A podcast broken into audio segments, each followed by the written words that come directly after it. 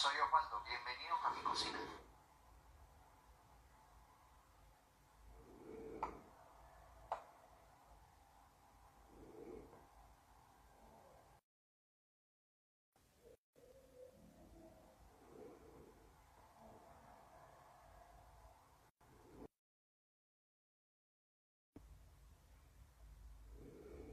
Ah, soy Osvaldo. Bienvenidos a mi cocina.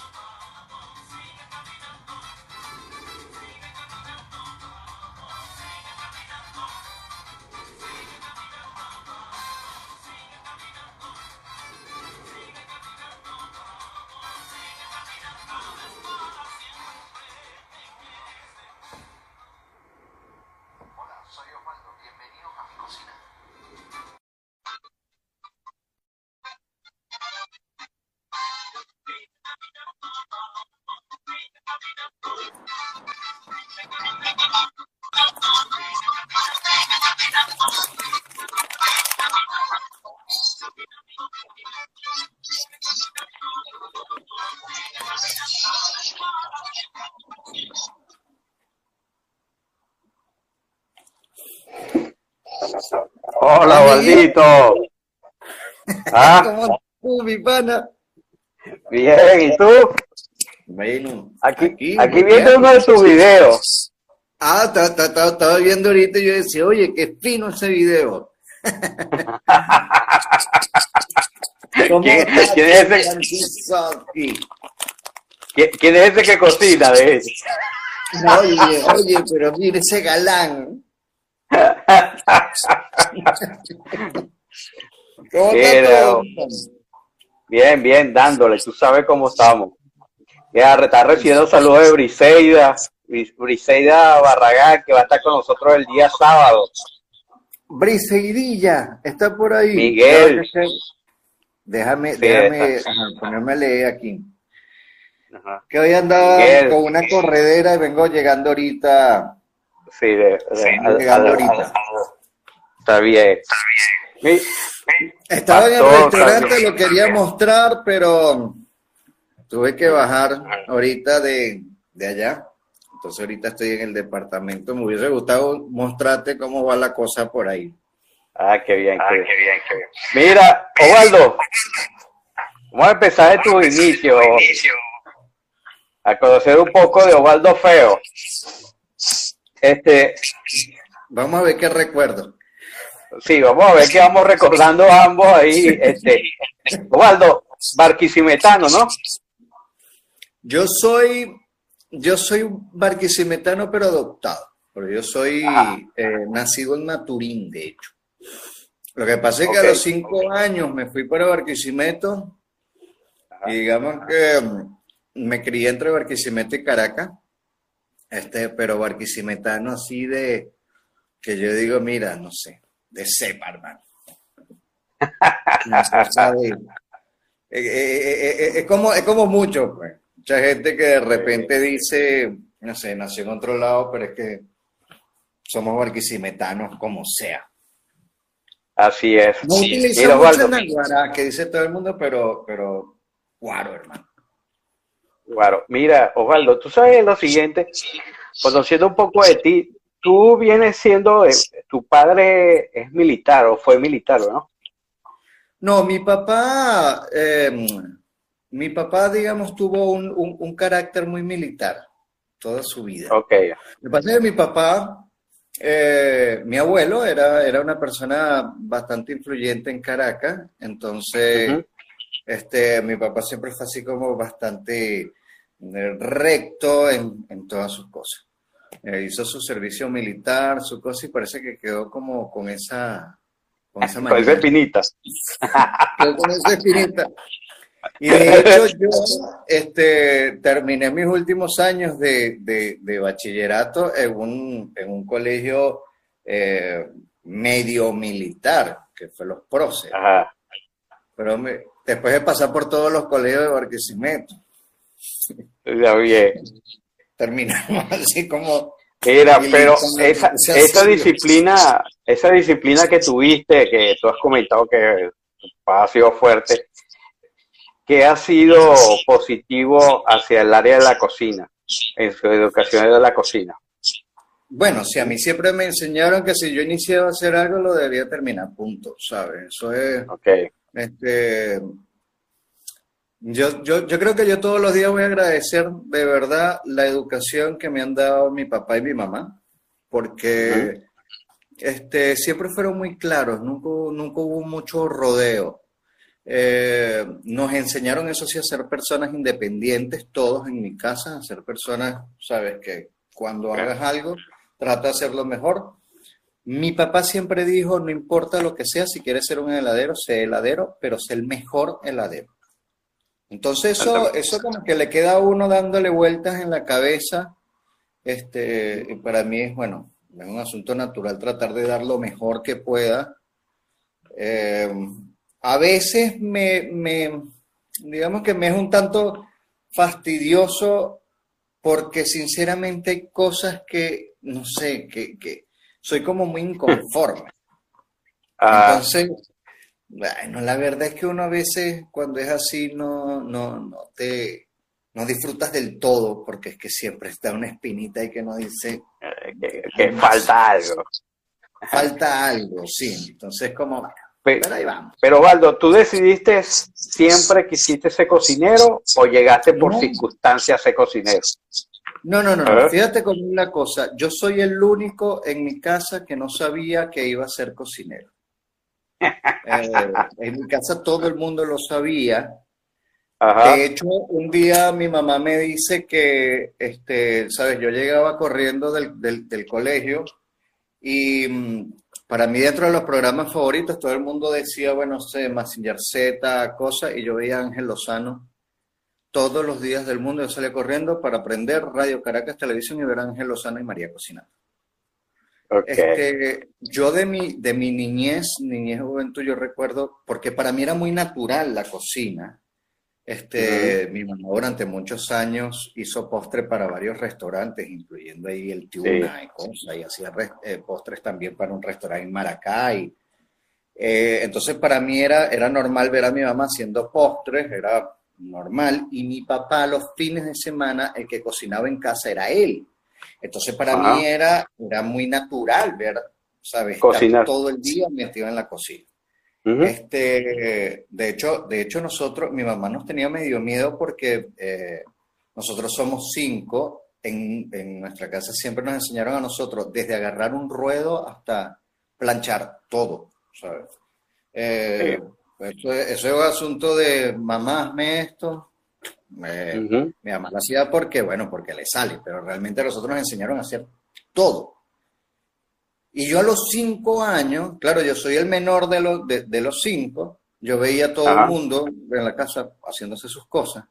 Y yo ya a los cinco años, ya yo aprendía cocinas y todo, y yo era peligrosísimo. Mi mamá las veces que se daba la vuelta, yo me metía en la cocina.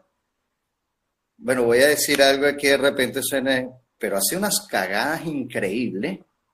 Este, yo, yo, de hecho, yo tengo, yo tengo una quemada, mi primera quemada, que Ajá. fue grave, el tercer grado fue a los, casi a los siete años, friendo Ok. un huevo. O sea, mi mamá nos tenía nosotros, pero Precisado. Sí, precisado, porque era, era, era, era una locura. Nosotros en esa casa no. Pero ahí vamos. Ahí vamos. Después te fuiste a Caracas y estudiaste eh, con en la academia, ¿cómo que se llama? C Yo estudié en el CBSG, el Centro Venezolano de Capacitación Gastronómica. Te voy a echar cuenta más o menos para que veas cómo va el asunto. Yo, eh, yo siempre quise estudiar psicología o arquitectura. Eran, eran las dos carreras que me gustaban. Este, en mi casa, de hecho, se reían porque decían que eso no tenía nada que ver una cosa. No daba pie con bola el arquitectura. Toda... termino siendo cocinero. ¿ah? Una, cosa que parecía que no, no iba. Pero un día me di cuenta de que el asunto no es así. Para ser cocinero necesitas saber un poco de arquitectura, un poco de psicología, un poco de medicina, un poco de de mercadeo, necesitas un poco de muchas cosas. De todas cosas. Entonces, eh, esa manía mía, yo, yo siempre he estado leyendo mucho libros de psicología, he estado leyendo siempre, ¿sabes? el, asunto de la estética, de la, de, la, de la arquitectura, siempre me gustó mucho. Eh, y en una oportunidad, ya luego de tantos años de, de estudiar, eh, empiezo a dar clase y yo le decía a los estudiantes cosas como, tú debes saber este, una cosa básica de la arquitectura, que es por supuesto lo que, lo, que son em, las bases para, hacer, eh, em, por ejemplo, dar altura a un plato. ¿Cómo demonios le das alturas a una sopa? Exactamente. Este, la arquitectura siempre nos ha mostrado una cosa, tú puedes tener eh, un edificio altísimo que no tiene absolutamente nada y al lado tienes, no sé, una casa mínima y la gente voltea a ver primero el edificio, así no esté totalmente vacío. Y eso en la cocina siempre se le enseñó a la gente que, bueno, darle altura a los platos. darle diferentes niveles de altura, colores. Exacto. Entonces también hay un asunto de, si pones todo eh, de un solo lado, entonces le quitas peso del otro lado, entonces a nivel psicológico, todo aquello era una, locura. Eh, cuando yo me graduó, que por cierto me graduó, por ahí acabo de ver que se conectó con Franklin Serrano, que está por ahí conectado, nuestra tesis de grado en el CBSG era sobre eh, cómo se comporta el organismo a la hora de comer. Ahora eso se le llama neurogastronomía. Neurogastronomía. No tenía ese, nombre. Pero ese fue, ese fue el estudio que hicimos nosotros para nuestra graduación. Era psicología pura. Este, cuando yo empiezo a investigar cómo se utiliza la arquitectura en la cocina, gozo un bolón. Cuando veo que hay demasiada psicología, gozo tres bolones más. Para mí todo eso volvió así como, oye, qué loco. Eh, y de ahí es de donde, de donde me sale a mí ese exceso de pasión que tengo yo por la cocina. Creo que me gusta más saber cómo reacciona una persona cuando come que el mismo hecho de la cocina. De la cocina pero, pero es súper emocionante. Exactamente. Y cuando terminaste tus estudios en Caracas, evidentemente entraste en lo que es la parte de restauración en Caracas, y entraste en ese medio. Este, entraste en un grupo que todavía da mucho de qué hablar, que es el grupo de cocina amazónica. ¿Qué fue para ti esa experiencia? Y otra cosa, también hablando de eso, eras el encargado de hacer los dulces. Sí. Tú sabes que yo siempre me he considerado eh, un bobo con suerte. Yo no busco las cosas, sino que las cosas van y me, aparecen y las disfruto y las aprovecho. Ah. Cuando, perdón, cuando Nelson Méndez empieza con el grupo de cocina amazónica, eh, él empezó unos cuantos años antes de fundar eh, el grupo Peja y Java, que así se llamaba en un primer momento. Este, yo comienzo en ese periodo a interesarme un poco con la pastelería. A mí la pastelería, la verdad es que no me llamaba mucho la atención, porque para ser pastelero tienes que ser una persona demasiado organizada, muy precisa, eh, sabes, tienes que ser sumamente estructurado. Y por más que esa es la educación que me dieron, yo sentía que no me daba la libertad de cocinar. Cuando tú cocinas Ok. que empiezan a agarrar cosas, pa, pa, pa, y tiras y salteas, Ajá. en la brutería, en la pastelería era, era y- y- Preciso. En ese momento, exacto, ¿verdad? Venían las pastelerías, aire acondicionado, música clásica, todo el mundo relajado. Y yo decía, no, o sea, yo decía, yo no puedo con, con tanta, con tanta calma. Pero todo el mundo me decía, tú tienes manos para la pastelería, y yo no hacía mucho caso. Eh, hubo un momento en Caracas que no sé qué pasó, de repente empezaron todos los pasteleros como a desaparecerse, a mudarse del país, y yo dije, este como que es el momento. Eh, como no tenía el dinero para estudiar pastelería, era realmente costoso, ya, ya estudiar Sí. cocina era bastante caro, estudiar pastelería Era más caro. Era duro. Eh, yo dije, bueno, nada, vamos a estructurarme, vamos a sacar un plan, vamos a ver cómo hago y empiezo, bueno, voy a trabajar tres meses en este restaurante, tres meses en este, tres meses, tres meses en aquel. Y todo el mundo se reía y me decía, bueno, ¿tú quién te crees como para qué? O sea, porque tú sabes, ¿sabes? Y yo decía, de lo hago, Y te haga recibir.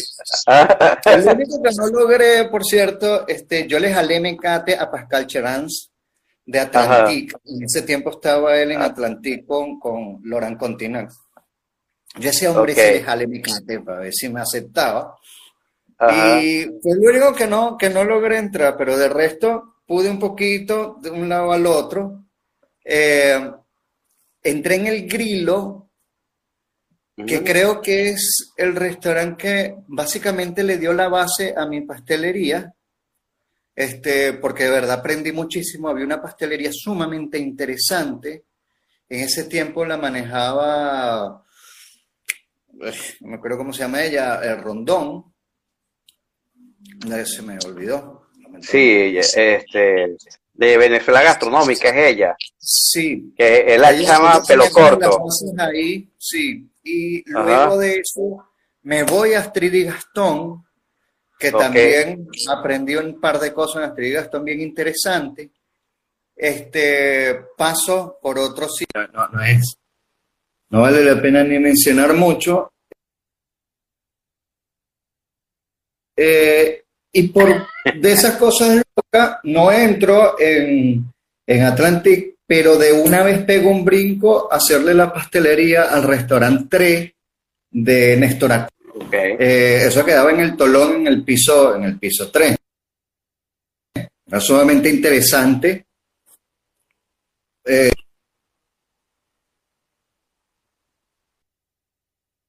¿Aló? a ver, Ya se quedó pegado. Ahora sí. Carlitos, hola, ¿Me escucha, se acaba de conectar por ahí. Ahí mi socio en Chile. Ah, ok. A ver, no te oigo. ¿Me oyen? Ahora. ¿Será que alguien me dice por ahí si se quedó paralizado? A ver. Sí, sí, sí.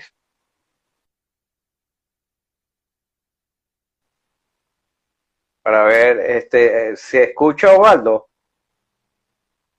Bueno, no sé. ¿Se escucha Osvaldo? Se te quedó paralizado. Voy a No hacer te echando el cuento por si acaso. Este, comienzo a hacerle la pastelería a la a, a- a Néstor Acuña en, en- en este restaurante este, Espacio. Me llama un día a decirme que si quería participar del grupo de, eh, que él iba a hacer un grupo de cocina eh, amazónica.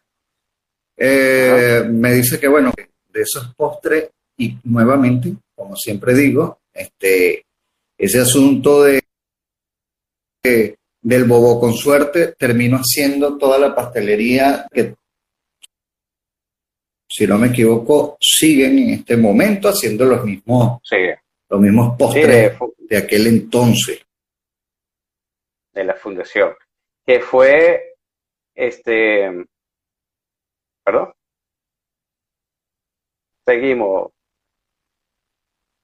¿Me escucha, Osvaldo? No sé yo. ¿Me escucha? ¿Ah? No te oigo. ¿Me escuchas? ¿Me estás escuchando? No. Voy a, te voy a volver a conectar. Te voy a desconectar y te, te invito otra vez.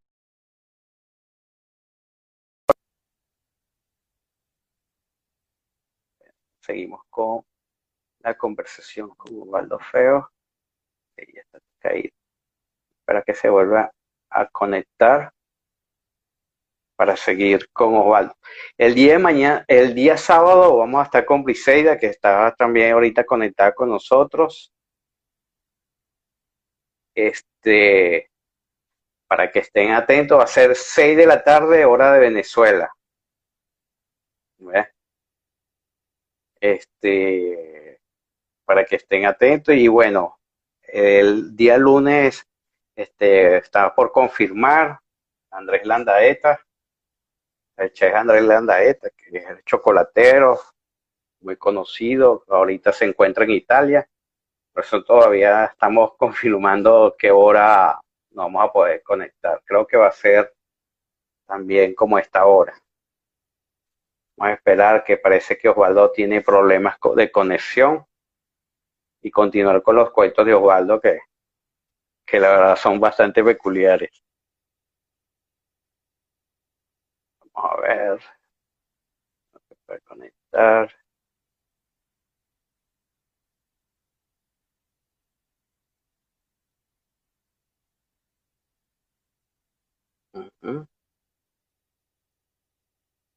No ha podido conectarse Osvaldo.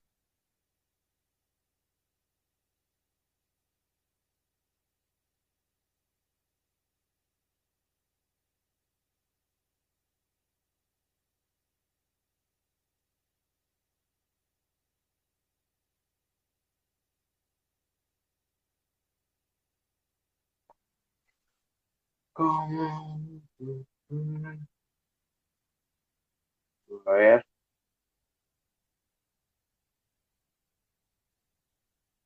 Es que hemos perdido comunicación con Osvaldo. Estaba intentando conectarse. Vamos a ver.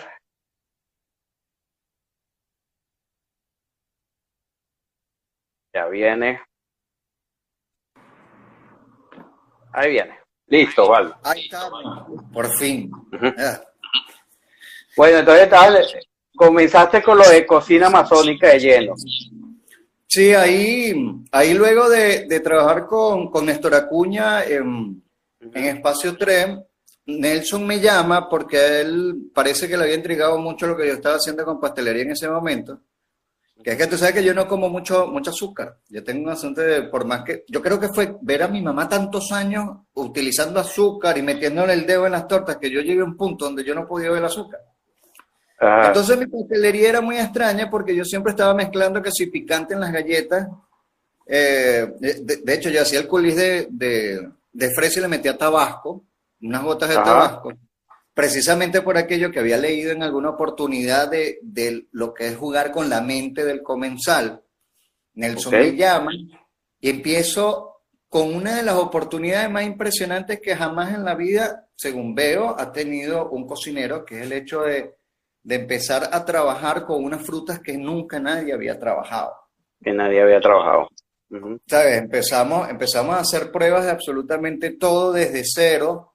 Entonces yo me ponía a pensar y yo decía, oye, mira tú las cosas locas de la vida, ¿sabes? Eh, estoy haciendo pastelería, que obviamente la pastelería utilizaba una base que ya yo me conocía, pero con frutas y productos y cosas que jamás nadie nunca había utilizado. Y salieron cosas geniales, desde las, ba- la- las galletas de bachaco, el De bachaco. que son geniales. Este, pasando, ¿sabes? Utilizar mañoco para hacer eh, eh, pastelería también, todas las frutas que son, pero re geniales.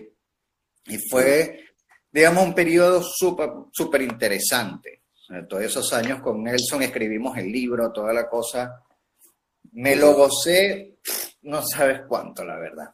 Sí, la verdad que, que fue, y, y, me imagino que te gustó también porque fue la oportunidad de, de tu creación. Sí, exacto. Estoy, sabes, de, de, de repente de empezar a investigar un poco de pastelería, termino haciéndole la pastelería a uno de los restaurantes más importantes del momento, en, en ese entonces, de, de Néstor Cuña, que ganó ahorita, hace unos años, el Tenedor de Oro, eh, y salto a trabajar con Nelson Méndez, a escribir un libro con Nelson Méndez y Dios Rodríguez, ¿sabe? Esas son de las cosas que la gente dice, pero ¿y este, y este de dónde salió? Este, y, y, que de paso lo, lo, tengo como, como escrito, me parece fenomenal.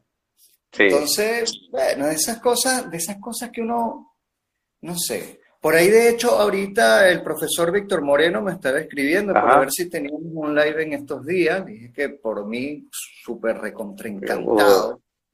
Porque, porque como me dice, como me dice Ronald Agüero, que yo Uh -huh. el, el, camino que he tomado en la cocina se, se, ha ido tanto a la investigación que yo dije, ¿sabes qué? Yo un día cuando sea grande voy a ser como el profesor Víctor Moreno. Así es. Está bueno, ya lo decretaste. Ojalá que estoy yéndolo para que sepa que de verdad sí, quiero, quiero ser como él. que por cierto, él fue el que, el que escribió el prólogo de, del libro de ustedes. Exactamente, le escribió. El, mira, es que ese libro, ese libro es una, Ajá. es una locura. Ese libro es como que el primer, la primera asociación de cocineros enorme de, de, de Venezuela, porque ahí participó Ajá. cantidades y cantidades y cantidades de gente. Fue un proyecto precioso. Este, la verdad sería, yo, no, yo, yo, siempre he dicho, si tú quieres dar algún regalo sumamente interesante, regala el, el, el libro de cocina masónica que escribimos, porque es que, mira, todas las bibliotecas del mundo deberían tener eso junto al de... Y destapa lo que es la creatividad. La verdad sí, que sí. sí. sí eh, Ahí rompe el esquema. También, sí. Y es cocina venezolana. Y es cocina venezolana, que es más venezolano que la cocina que hacen los indígenas venezolanos. ahí eso Por eso te digo. Eh, ahí rompe todo eso. Entonces, sí. me acuerdo que estuviste en muchos festivales, este, te veía en Caracas, por, eh, más, estuvieron en el Festival de la Cachama, que se hizo en The Hotel. Oye, este... pero tú tienes más memoria que yo, yo no me acordaba, fíjate tú. El Festival de la Porque, Cachama también fue, mira, los máximos. La, la, la locura. Yo me disfruté eso, esos eventos en Dijote. Nah, eso es muy bueno. Que por cierto, que después se iba al Salón Gastronómico de Caracas. Oye, ah, pero. Sí, se iba al pero Salón cada momento pierdo. ¿Qué, ¿Qué, está pasando? ¿Por qué el mundo no me deja comunicarme con Francisco? Dios mío. Mira, Osvaldo, ¿me escuchas? ¿O me estás escuchando, ah? ¿Ah? ¿Me escuchas, Osvaldo? ¿Me escuchas? No te oigo. Vamos otra vez. Te, te invito ahorita.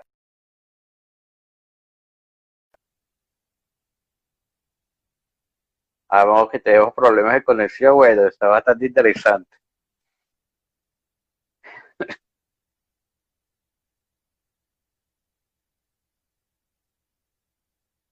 Bueno, esperando Osvaldo.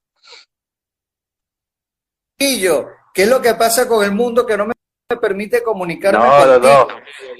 ¿Verdad que sí? Mira, Osvaldo. Después estuviste en la televisión, hiciste unas pasatillas, duraste un tiempo en televisión, creo que en Puma TV, ¿no? Sí, yo duré, a ver, dos, tres años en televisión, estuve, estuve primero en la tele. En la tele. En la tele, eh, sí, verdad. Sí, que ese estudio era una maravilla. Aquella vaina era enorme. Era más o menos el tamaño de la cocina que estamos ahorita por, por, por inaugurar. Era una genialidad. Eh, y luego me pasé para, para la Puma TV, para, para Canal I, este, uh -huh. que, que pues, también, mira, eso fue, ese fue de, eso, de, esos, de ese tiempo que hacía un programa con, con Ronald Agüero. Claro. Este, Además, anoche hablamos de eso. Oye, fíjate que anoche yo, yo con el desastre ayer, la corredera, la cosa, llegué anoche, pero que no valía un céntimo.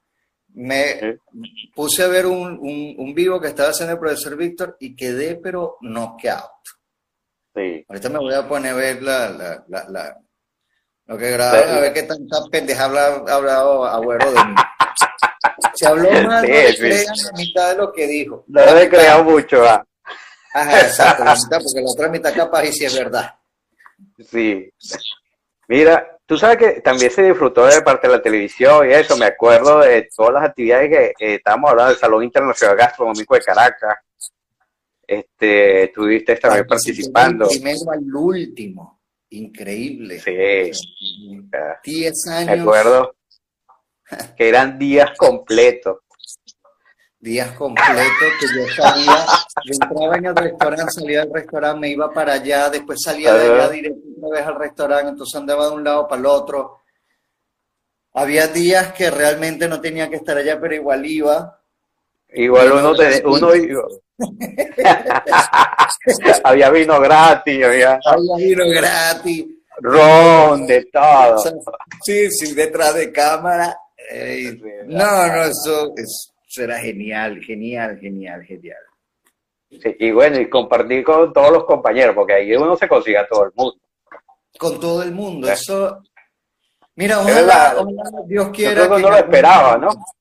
Ah, Uno decía, bueno, no importa, nos vemos en el salón gastronómico. claro, uno sabía, ¿sabes? Uno pasaba todo el año así metido en su cocina y sabía que esos días del, del SIC este, eran días que uno se tomaba como, como de reencuentro, que, la verdad sería fenomenal que esos días volvieran. Imagínate ahorita, sabes, que todos que andamos regados por el mundo vayamos a un reencontrarnos encuentro. un día. Uy, sería, sería lo máximo, sería lo máximo. Mira, Osvaldo, tu decisión regresar a Barquisimeto y de montar un, un emprendimiento, ¿cuá- ¿cuándo tomaste esa decisión? Y vamos a hablar de ese nuevo emprendimiento que, que nació en Barquisimeto. Mira, eso fue, eso fue de esas decisiones que, para serte sincero, me, me- costó un, un poco, ¿viste? Porque eh, la verdad yo estaba bastante bien en, en Caracas en ese momento, yo estaba a nivel profesional, me estaba yendo bastante bien, como te digo, este, aquel, aquel carajo bobo con suerte que de repente de la nada le empezaban a salir cosas, no le iban a seguir saliendo cosas si me iba a Barquisimeto. Claro, Eh, pero eh, mi hermano eh, en ese tiempo trabajaba, trabajaba en la CRAF. Me dice, mira, este, estaba pensando que nosotros deberíamos aprovechar todo el conocimiento que él tenía de, de trabajar tanto tiempo con, con- en, en la CRAF y ver todo aquel movimiento, más lo que yo sabía este, de pastelería, de cocina y toda la cosa. Me dice, deberíamos montar un negocio. Él le dije, vale, ¿sabes? Y yo decía, bueno, siempre es mejor este, tener tu propio carro de perro caliente que estar trabajándole para cualquier otra persona. Ese era un concepto Ah, que ok. tenía yo.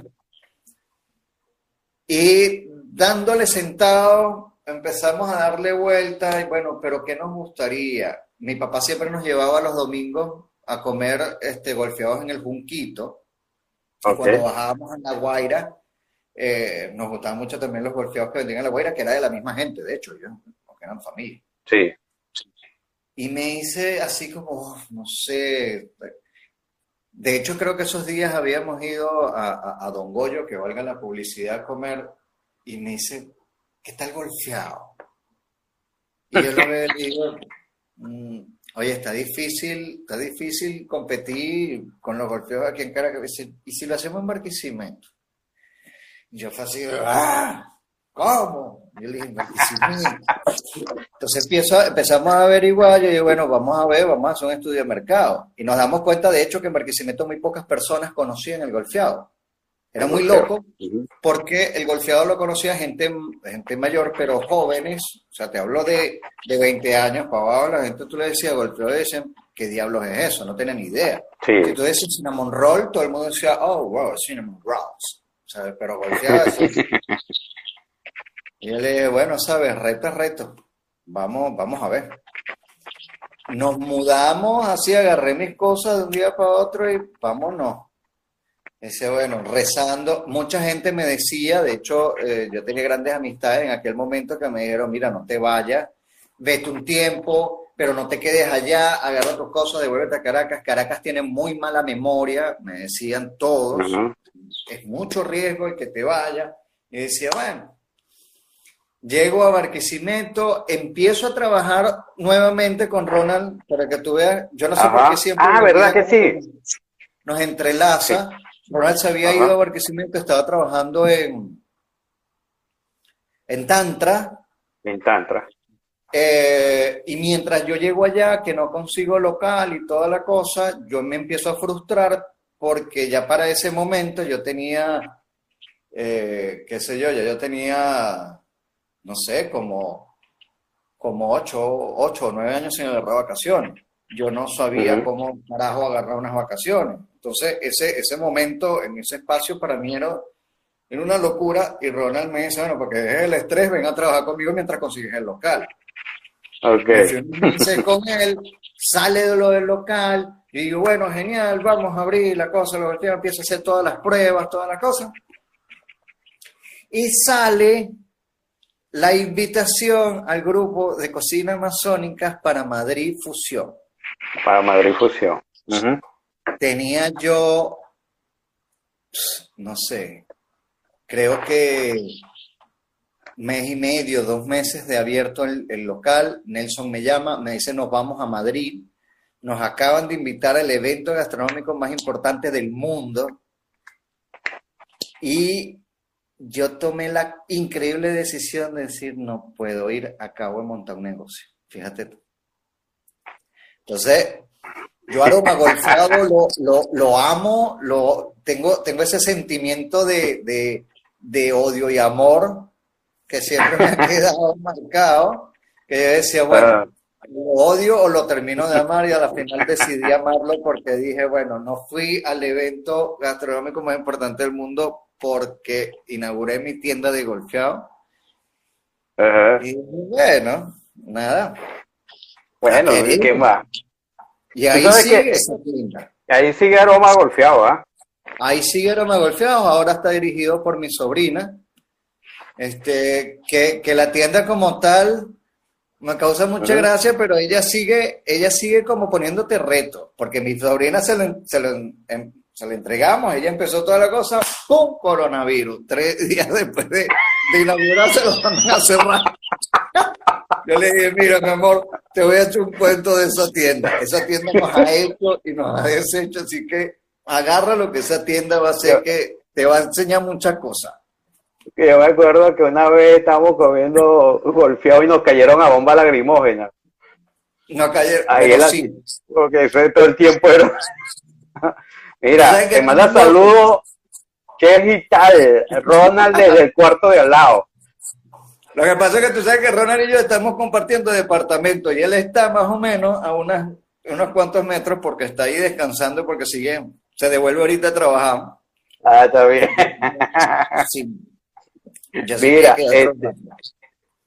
Este, y fíjate eso, que aroma, lo que eran los golfeados, que son, se convirtieron íconos de Barquisimeto, siendo los mejores de Barquisimeto. Aparte, eh, me acuerdo del frappé de, de papelón y limón. Sí, sí, ese, eso, fíjate que Aroma Golfeado eh, tiene subproductos que terminaron siendo tan importantes como el mismo golfeado. Claro. El, el frappé de papelón con limón eh, es un clasicazo. Este, y, y voy a confesar, ya que estoy por estos lados y que ya está mi sobrino por allá, que nosotros entre amigos, a los que iban para allá y no lo sabían, lo siento, pero esta vez se lo voy a decir. Si tú llegabas allá y me decía, dame un paperrón, ya yo sabía de qué se trataba. Y era divino. Ah, El papelón fue un invento de aquellos locos que un día decían, bueno, pues empezamos a poner música y, y decía, bueno, pero poner música, música sin emoción como Ajá. que no tiene mucha gracia. Y ahí estoy confesando algo que hacía que no, no debería, pero bueno, no importa. El paperrón era el mismo papelón con limón frappé con un toquecito mágico de ron que quedaba de re Rico. delicioso. En ese tiempo Mira. empezamos poniendo música con, con Juancho Garrido y, Ajá. y, y Francisco. Los viernes de la noche. Los viernes de la noche. Los viernes Ajá. en la Muchacho, pero qué memoria la tuya. Bueno, y hablando de memoria, una vez nos conseguimos el centro comercial, eh, ¿cuál era? París. Ajá. Estaba saliendo de un problema, una quemadura muy fuerte que tú sufriste. Oye, sí, yo sí, yo sí soy acontecido. Ajá.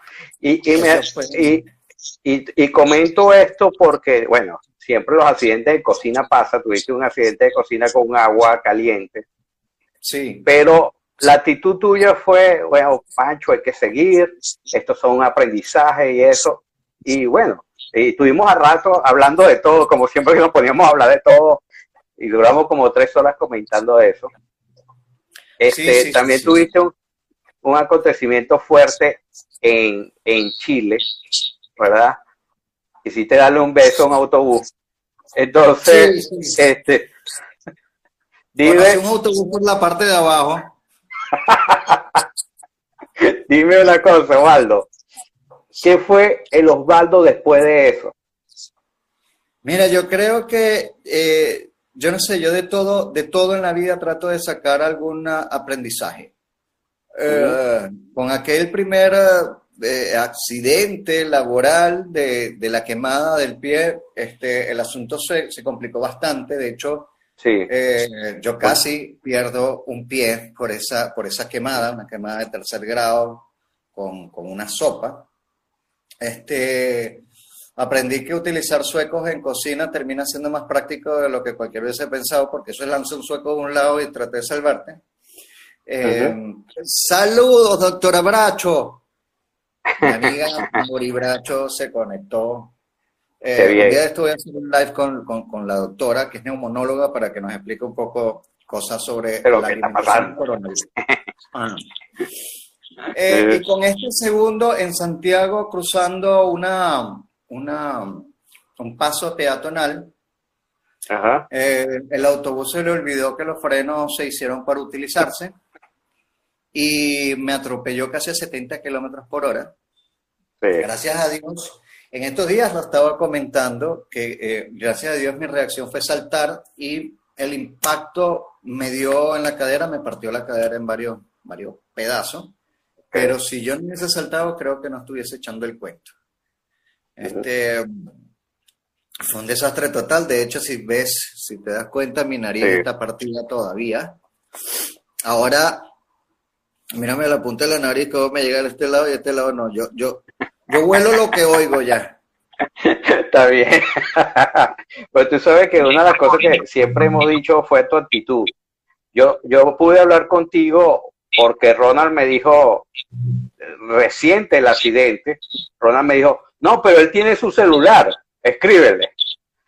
Este, Sí, sí, sí. le digo yo, pero como todo era tan... Y tú me hablaste, verga, tú escuchabas el mensaje, no, pero tranquilo, que estoy, pero, o sea, era la energía, a pesar de que se oía tan mal, ya tenías la actitud, no, de esto tranquilo, que yo me voy a recuperar, que tal. Yo pienso que eso influye mucho la actitud de la persona. No, pero tú sabes, tú sabes que ni siquiera los doctores no se, no, no- se explicaban, decían, pero saben, ¿qué, qué, qué clase de actitud es esa? Estoy a punto de morir decían, bueno, saben, me atropelló un autobús a 70 kilómetros por hora y he hecho el cuento, ¿quién no puede estar riéndose de la vida con eso? Claro, después me entero de la gravedad del asunto, porque ojo, yo nunca supe que tan malo era hasta que salí. Cuando salí me estoy en el cuento de todas las cosas y digo, oye, en serio. En estos días estaba hablando de eso, que tú sabes que eh, yo entro al, yo entro al, al hospital, eh, me estaba atendiendo una enfermera. Cuando llegamos, yo, yo eh, bueno, yo, yo no sé, yo siempre creí que nunca había perdido la, la, la conciencia y resulta que parece que sí la perdí durante bastante rato. Yo esa parte no, no sé mucho. Este, pero lo cierto es que cuando yo llego, yo llego hablando, toda la cosa, oye, me duele porque el hombro lo tenía por fuera, me partí el paladar Ajá. y tenía todos los dientes de un solo lado, tenía la cabeza rota, ah, que la cosa en un desastre. Ajá. Lo cierto es que ella se, se, se cambia para irse. No sé qué fue lo que le pasó. Se devolvió porque se le quedó algo y ella pasa frente a mí y yo le, le voy a decir algo. Eh, en ese momento, eh, con el impacto, mi teléfono había salido volando. La policía, carabineros de Chile, que le agradezco también muchísimo, consiguió el teléfono después fue a devolverme. Pero en ese momento que yo la veo, yo le digo algo, no sé, alguna de mis vainas locas, a lo mejor le está echando a los perros y mi mujer me está viendo, discúlpame, pero así era la cosa. Y lo cierto es que ella, ella como que oyó que yo estaba hablando distinto, se devuelve, empieza a conversar conmigo, empieza la gritería, me devuelven, aquí hay un alboroto y resulta que me estaba saliendo un coágulo de sangre en la cabeza, que me estaba presionando el cerebro y que si ella no se hubiese dado cuenta, de repente me daba el Bueno. pálido. Así que dentro de todas las cosas, yo siempre he dicho que yo, yo, yo tengo mucha suerte. La gente me dice, ¿cómo vas a decir que tienes Claro suerte? que sí. Bueno, para que te pasara eso y lo estés contando, en estos días te vi haciendo abdominales y bromas y estás ya en una cocina. Mucha Claro. suerte.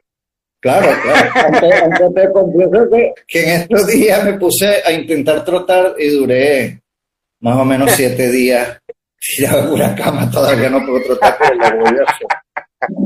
Un día, un día, Un día de ¿verdad? Bueno, después de, de, de esa experiencia de Chile, te vas ahorita a Europa, Portugal. Ya estás en, tu- una cocina de nuevo, Osvaldo. ¿Qué se siente?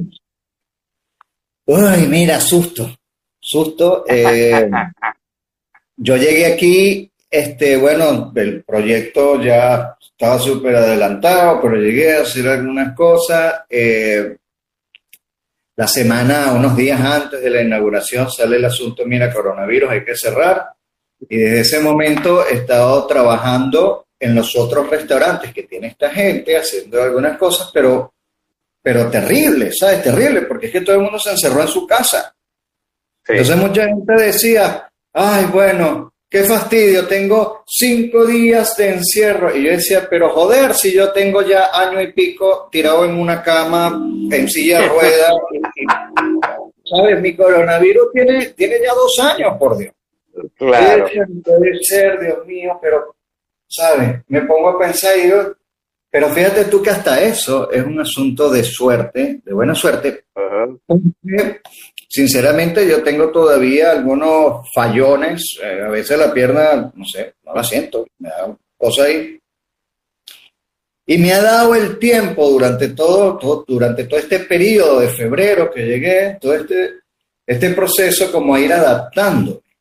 O sea, Ajá. Dios me quiere tanto Que además... te, lo dio por etapa, el trabajo. Lo- me lo está dando por etapas. ¿Qué- qué te? Es una maravilla. La cosa es cómo Claro. ver, cómo, cómo, ¿sabes? Tienes dos maneras de ver las cosas, o sumamente trágico o buscar la parte conveniente. Digo. Ahora sí, el lunes inauguramos eh, Ajá. y sé que va a estar lleno de gente y que no me va a doler nada y que si me duele, me voy a decir tranquilo. ¿Cómo ves, este, Osvaldo, cómo ves, hablando un poco de lo que estábamos hablando, y, este, cómo ves la restauración después de todo esto, esta pandemia? Mira, esto, esto es, eh, es bien interesante. Es bien interesante porque tú sabes que yo tengo, eh, durante todo el tiempo de reposo, a mí me dicen, tú no vuelves a trabajar en una cocina, este, olvídate de la cocina, por lo menos dentro Ajá. de dos años tú no, tú no puedes tocar una cocina. A mí me dio un ataque de angustia, eso sí, que realmente me dio un ataque de estrés porque yo dije, bueno, joder, ¿qué carajo voy a hacer yo con 42 años ahora reinventarme? Entonces me pongo a investigar, a ver, dije, bueno, será hacer programas eh, por YouTube, eh, mm, no sé, hacer cualquier cosa. Y me dio por empezar a estudiar mercadeo. Este, um, para ver cómo, no sé, inventarme algo. Lo cierto es que tengo dos años estudiando en mercadeo. Obviamente me fui hacia la parte de la restauración. Okay. Viene el COVID y ahí es donde me doy cuenta de que este asunto es, está, está complicado, porque todo lo que estudié durante todo este tiempo ya no sirve. O sea, a partir de este momento hay un corte. un cambio. Un corte, un cambio y, y hay que empezar nuevamente. De hecho, todos los, que, los especialistas en esto se han vuelto un 8 y se le están dando la cabeza para ver cómo recuperar. Eh, según lo veo yo, la restauración como tal debe seguir, porque mal que bien esto, esto no es la primera vez que pasa alguna pandemia en el mundo, la restauración Claro. siempre ha existido, pero creo que ahora la restauración va a tomar un punto, eh, un punto importante. Si la gente se pone a pensar cuál es la mejor solución para evitar el COVID y cualquier otra enfermedad, mantener las defensas del organismo lo mejor posible. ¿Y cómo las mantienes bien? Alimentándote. O sea, olvídate de estar metiéndote una pastillita mágica, ni, ni estar gastando plata en pendejada. Si comes bien, te mantienes bien. Está bien.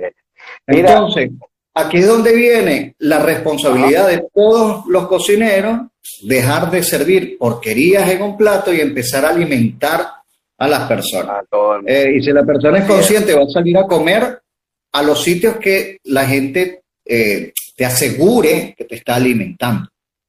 Así es. Es el deber ser. Mira, eh, para terminar, Osvaldo, que se ya se nos pasó el tiempo, tú fuiste instructor de cocina, has dado clases en academia, como Adelis y Siduca, en Barquisimeto, y a diferentes talleres, abriste tu canal YouTube, Sabores del Mundo, y has hecho de todo un poco. ¿Cómo ves este, esa posibilidad más adelante de, de, de que tú seas, vuelvas a ser chef instructor en Europa? Eh, la verdad es que yo siempre lo he visto como una, una gran opción. Este, yo tengo una- un concepto para montar un- un- una escuela em, que es una, eh, un restaurante escuela. Porque es que yo siempre he dicho, este, es sumamente importante eh, estudiar, eso, eso no se quita. Pero un cocinero se hace cocinando. Cocinar Entonces, y en la, en la en la faena, como se dice. Claro, claro. Entonces, entonces es un asunto muy de este, estudiantes sacando muy buena cocina para comensales que van a pagar poco, porque, bueno, digamos que eh, para que haya movimiento tiene que ser comida Claro. muy económica. Entonces todo es como una especie de círculo que creo que me creo que estaría bastante interesante. Bastante interesante. Este, sí, aquí, de repente en Europa, de repente en Asia, de repente en Latinoamérica, otra vez, qué sé yo. Pero, pero dejo que vaya fluyendo el asunto. Así Este, es. O sea que te invito no- a dar clase, por cierto, allá también. Por cierto, este, lo que sí estamos seguros es que tenemos Osvaldo Feo para rato. Eso espero. A mí alguien me dijo, mira, si no te mataste en ese accidente es porque debes tener algo que hacer. Y yo dije, bueno, voy a averiguar qué es lo que tengo que hacer para no hacerlo. No vaya a ser bueno, Osvaldo, muchísimas gracias por aceptar nuestra invitación, por abrirte de tu corazón, para que conozcamos más de ti. Eso es lo que queremos, saber más de todos de nuestros cocineros que estén por ahí regados por todos lados. Francisquillo, grandísimo placer, amigo Eh. mío. Estamos a la orden. Igual. Aprenda a hablar portugués. Te esperamos por aquí. Vamos a A de será. todo esto. Yo quiero montar un sitio de empanadas. Vamos a montar empanadas del mundo aquí. Y vamos a ganar una Ah, oye, empanadas. Dale pues, papá. Muchísimas gracias. Saludos a todos los que se comunicaron. Ya saben, el día sábado va a estar con nosotros. Ahí está Oye, Miguel ahorita te escribo. Dale. Bueno, saludos. Un abrazo, Osvaldo. Francisco.